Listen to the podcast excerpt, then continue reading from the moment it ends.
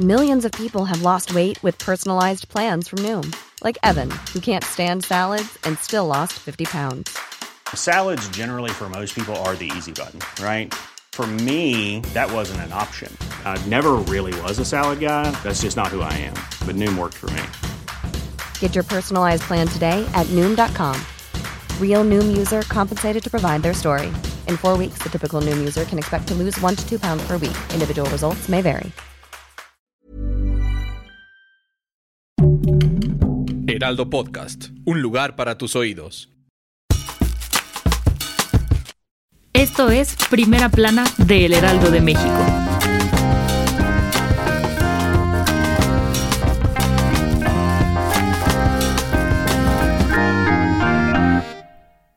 Seguramente has sentido o escuchado sobre los cambios drásticos de temperatura, el calor extremo o el frío que congela, grandes incendios que destruyen tierras y miles de especies que se extinguen.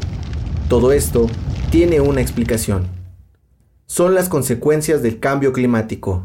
Y es que los efectos de este fenómeno podrían ser incluso más graves que los de la pandemia por COVID-19, pues no solo afecta a humanos, también tiene impacto en otras especies. De acuerdo con Francisco Estrada, coordinador del Programa Universitario de Cambio Climático de la UNAM, el COVID-19 es una enfermedad de duración limitada, pues ya se tomaron medidas para erradicarla. Sin embargo, el cambio climático es una enfermedad crónica que no se atiende. El experto dijo también que en 2019 tuvimos el segundo aumento de temperatura más alto en la historia desde que se hacen mediciones. Por su parte, el secretario general de Naciones Unidas, Antonio Guterres, dijo en marzo del 2020 que el costo del cambio climático se cuenta en vidas y medios de vida humanos, que se pierden con sequías, incendios forestales, inundaciones y tormentas, derivadas del calentamiento global. Por lo que se requiere promover más investigaciones en México sobre el tema, para estar preparados y prevenidos, pues el calentamiento de la Tierra puede sorprendernos en cualquier momento.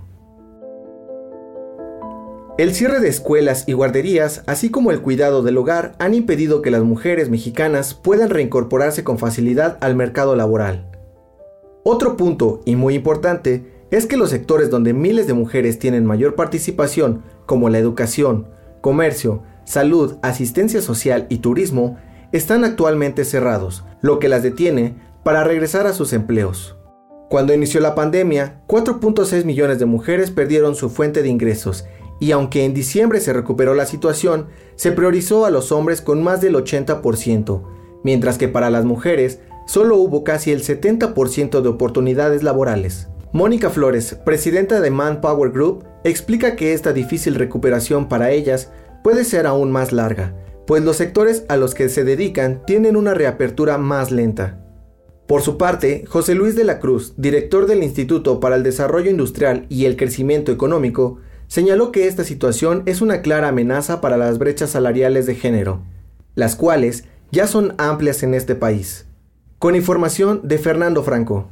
El dato que cambiará tu día.